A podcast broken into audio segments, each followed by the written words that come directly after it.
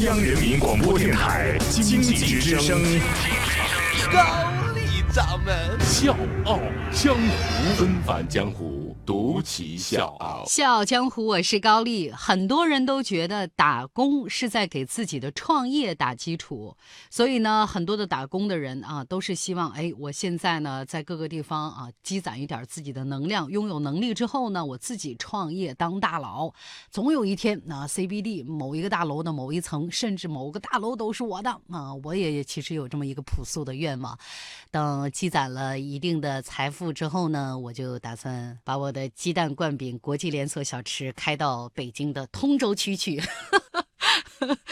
不过，偏偏有人觉得打工就是在为自己的人生创业。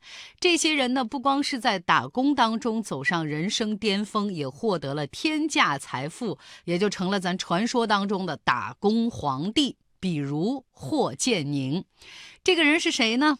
如果平常有人关注李嘉诚的新闻，你可能会注意到，每一次长河系集团召开业绩发布会，李嘉诚的身边都会有一个头发花白的中年男士陪在左右。他呢，经常会为李嘉诚一一解答那些记者尖锐的提问。这俩人呢，有的时候窃窃私语，有的时候谈笑风生。这个人就是霍建宁，他是香港赫赫有名的打工皇帝，李氏家族的头号功勋人物。给大家说一个八卦，在李嘉诚的办公室呢，拢共有六部座机电话，这六部电话呢，分别通往不同的人群，比如说李嘉诚最亲密的朋友、家人、秘书室，还有集团各个分机。只有一部电话只通向一个人，就是一对一的，这个人就是霍建宁。在李氏王朝旗下的集团当中，霍建宁有太多的身份，比如说长江基建集团有限公司执行董事兼副主席、长江实业集团有限公司董事、和记黄埔有限公司集团董事总经理、和记港路有限公司主席等等。追随李嘉诚以来，霍建宁主要负责打理李氏王国的财务策划。他呢就擅长资本运作，进退自如。作为长河系最具权势的经理人，在香港，霍建宁可以说是家喻户晓的风云人物。除了影响力，霍建宁的天价薪酬是让很多人津津乐道的。怎么个天价法啊？大家听好了，打他进长河系开始。累计已经领到了三十亿港币的工资，咱就按现在的汇率算一下，差不多就是二十三亿人民币。至二零一五年，霍建宁的年薪更是超过了两亿港币，所以人家是当之无愧的打工皇帝。平均每天上班十二个小时来计算，人家每上班一分钟，银行的户头就可以进账超过一千零四十港元，每天的薪酬可以达到七十五万。港币，钢铁大王卡内基说过一句非常经典的话：“一个不能给他人带来财富的人，自己也无法获得财富。”那当然，霍建宁能获得现如今的地位，也是因为他能为李氏家族创造价值。纷繁江湖，独起笑傲，高丽掌门笑傲江湖，敬请收听。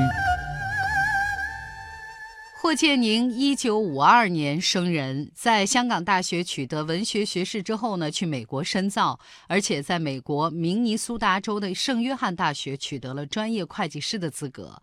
一九七九年，霍建宁返回香港，被李嘉诚招至麾下啊，出任常识会计主任。但是，真正发现霍建宁的伯乐是前和记黄埔董事总经理马世民。说呢，有一次马世民去日本出差，霍建宁呢正好被借调过去帮忙。结果这马世民就发现霍建宁是一个非常出色的谈判专家。回到香港之后呢，他就向李嘉诚推荐了霍建宁。哎，我告诉你，这小伙子不错啊，咱们可以重用一下。当时呢，李嘉诚正向多元化、国际化大集团冲锋，是一个关键的时刻。进入李嘉诚视线的霍建宁也有了一展身手的舞台。霍建宁，很多人都说这人浑身充满了赚钱细胞。在升任和记黄埔董事总经理的职位之后呢，曾经主导了很多千亿级别的项目，真的是为集团立下了汗马功劳。不过，真正确立他地位的关键一战，还是被很多 MBA 教材奉为是经典案例的千亿卖城，橙子的橙。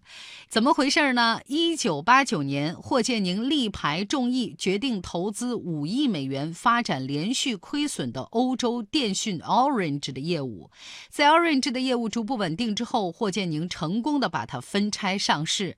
一九九九年年底，霍建宁觉得时机成熟了，之后呢，他就飞往欧洲，把 Orange 卖给了德国的电讯集团，再把收回的这个股票高价出售给了英国的另外一家公司。就这么一倒手，霍建宁为李嘉诚赚取了一千六六百。亿也成就了李嘉诚千亿卖城的商界神话。就这个事儿之后，霍建宁在集团里面真的就是平步青云了。李嘉诚呢也从来不掩饰对他的器重，在每年的长河系股东大会上，李嘉诚右边坐着长子李泽钜，左边永远是霍建宁。当然，霍建宁也不负所望，几乎长河系每一次重大项目都有霍建宁策划或者参与抉择。那这些项目动辄是数十亿的资金，可以说李嘉诚用他的信任换来了一次一次甜蜜的回报。霍建宁呢是出了名的工作狂，一周呢他可以工作七天，基本上很少给自己放假。甚至在一九八七年临结婚之前，他人还在加拿大谈判业务，在最后一天返回香港结婚。这个人的能力无可置疑，但有的时候我们经常说人品大于能力。霍建宁能得到李嘉诚如此的器重和信任，除了能力之外，还和他的忠诚有很大关系。我是吴伯凡，邀请你在微信公众号搜索“经济之声笑傲江湖”，记得点赞哦。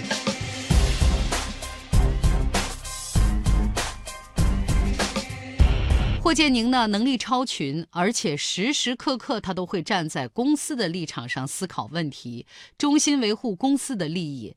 除了进入长河第三年的时候离开公司自己创业，折腾了一段时间之外，霍建宁一直都在为长河服务，从来没有考虑过跳槽，死心塌地的打好这份工。另外一方面，霍建宁虽然个性低调，不喜欢张扬，但是每一次老板李嘉诚还有集团遭遇外界批评的时候，他一定会挺身而出，出来挡箭。很多企业都在谈用人、谈管理啊，有的时候为这个事儿是非常头疼的。